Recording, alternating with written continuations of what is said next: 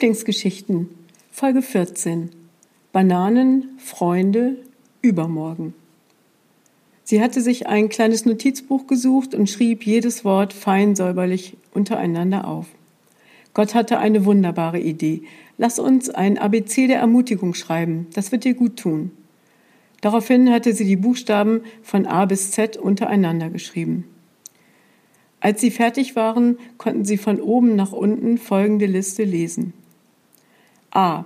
Anrufe sich ärgern, sagte sie noch und wollte damit einfach nur sagen, dass es wichtig sein könnte, allen Ärger über die Situation auch mal rauszulassen. Gott hatte an dieser Stelle zustimmend genickt. B wie Blumen, Bier, Bananen. C wie Christstollen. Sie sah Gott an. Wieso Christstollen? Es ist doch bald Ostern. Verstehe ich nicht. Gott war um eine Antwort nicht verlegen.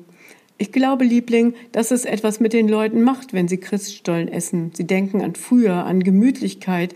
Sie fühlen sich wohl. Vielleicht würde es dir auch gerade gut tun. Sie fand das ziemlich weit hergeholt, schrieb das Wort aber dann doch noch mal auf. Dass sie keinen Christstollen mochte, behielt sie lieber für sich. Jetzt der nächste Buchstabe, sagte sie, und so ging es weiter mit D wie Dauerumarmungen, E wie Essen, F wie Familie und Freunde und Freundinnen, G wie Gemeinschaft und Garten. Gänse, sagte sie noch. Wieso Gänse? fragte Gott. Hm, ich überlege, ob ich mir welche zulege, sagte sie. Nur so ein bisschen, etwas Lebendiges im Moment, weißt du? Gott hörte es und lächelte.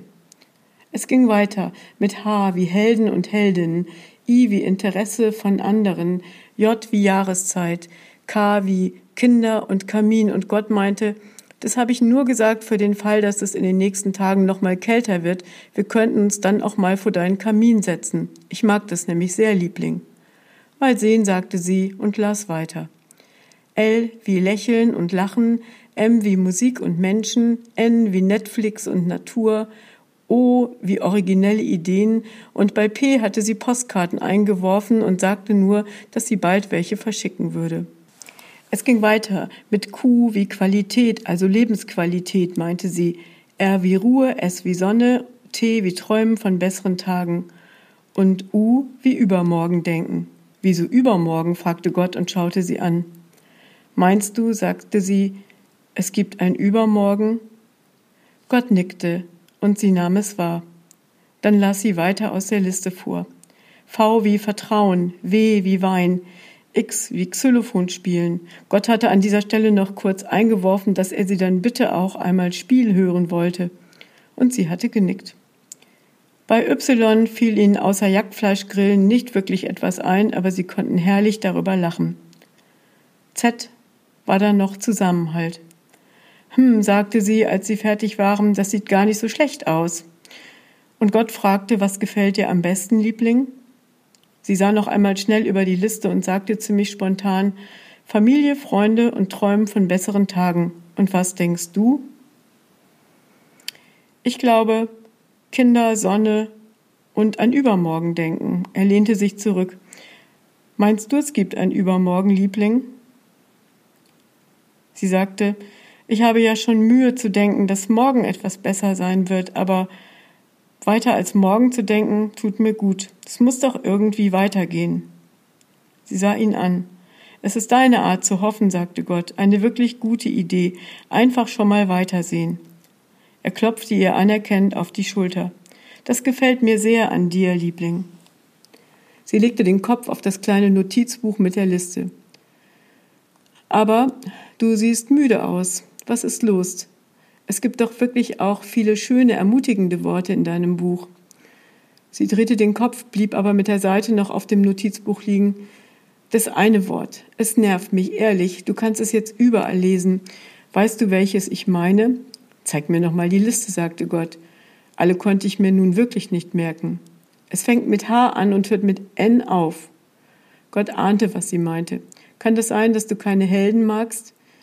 Naja, früher schon. Ich hatte ein Buch über griechische Helden und Göttersagen. Gott sah sie irritiert an. Schon gut. Und dann hatte ich ein Buch, in dem ein Feuerwehrmann einen Jungen aus einem brennenden Haus gerettet hat. Der war ein richtiger Held. Die ganze Stadt hat ihn später gefeiert und der Bürgermeister hat ihm eine Medaille überreicht. Sie stand vom Tisch auf, ließ Notizblock und Stift liegen. Irgendwie versuchte sie, die richtigen Worte zu finden. Also sagte sie und holte noch einmal tief Luft. Ich denke bei Helden an Krieg, an Front, an Kämpfen und an Waffen, an Verlierer und Sieger und an Ungerechtigkeit, an die, die nichts dafür können, dass es so ist, wie es ist. Gott wollte ihr kurz ins Wort fallen, ließ es aber und wartete darauf, was sie danach sagen würde. Wir sind doch alle gleich im Moment, die, die zu Hause sind und die, die noch arbeiten dürfen oder müssen. Und mich nervt es wirklich, dass die einen so hochgejubelt werden. Weil du zu Hause bleiben musst? Gott nutzte die kleine Atempause zur Rückfrage. Ja, ganz bestimmt auch. Das hat sicher auch etwas damit zu tun. Und das finde ich auch überhaupt nicht einfach. Aber ich finde es nicht gut, jetzt einen Unterschied zwischen Menschen zu machen. Wenn es darum geht, dass sich Leute gerade einsetzen, dann tun das doch auch andere. Mütter zum Beispiel. Stell dir mal vor, drei Kleinkinder oder drei pubertierende Teenager und eine Mutter. Das braucht auch Heldenmut. Ja, Liebling, und hätte sicher auch eine Medaille verdient. Ich weiß, was du meinst, sagte Gott. Es trat wieder eine kleine Gesprächspause ein. Kannst du es mir erklären? fragte sie. Sie sah Gott an und nahm wieder neben ihm Platz. Und so kam es, dass Gott und sie ein langes Gespräch über den Wert von Arbeit, der Würde einzelner Menschen und über das Vergleichen verschiedener Berufsgruppen hatten. Am Ende waren sie sich einig, dass sie das Wort systemrelevant aus ihrem Wortschatz streichen würden, wenn die Krise überwunden war.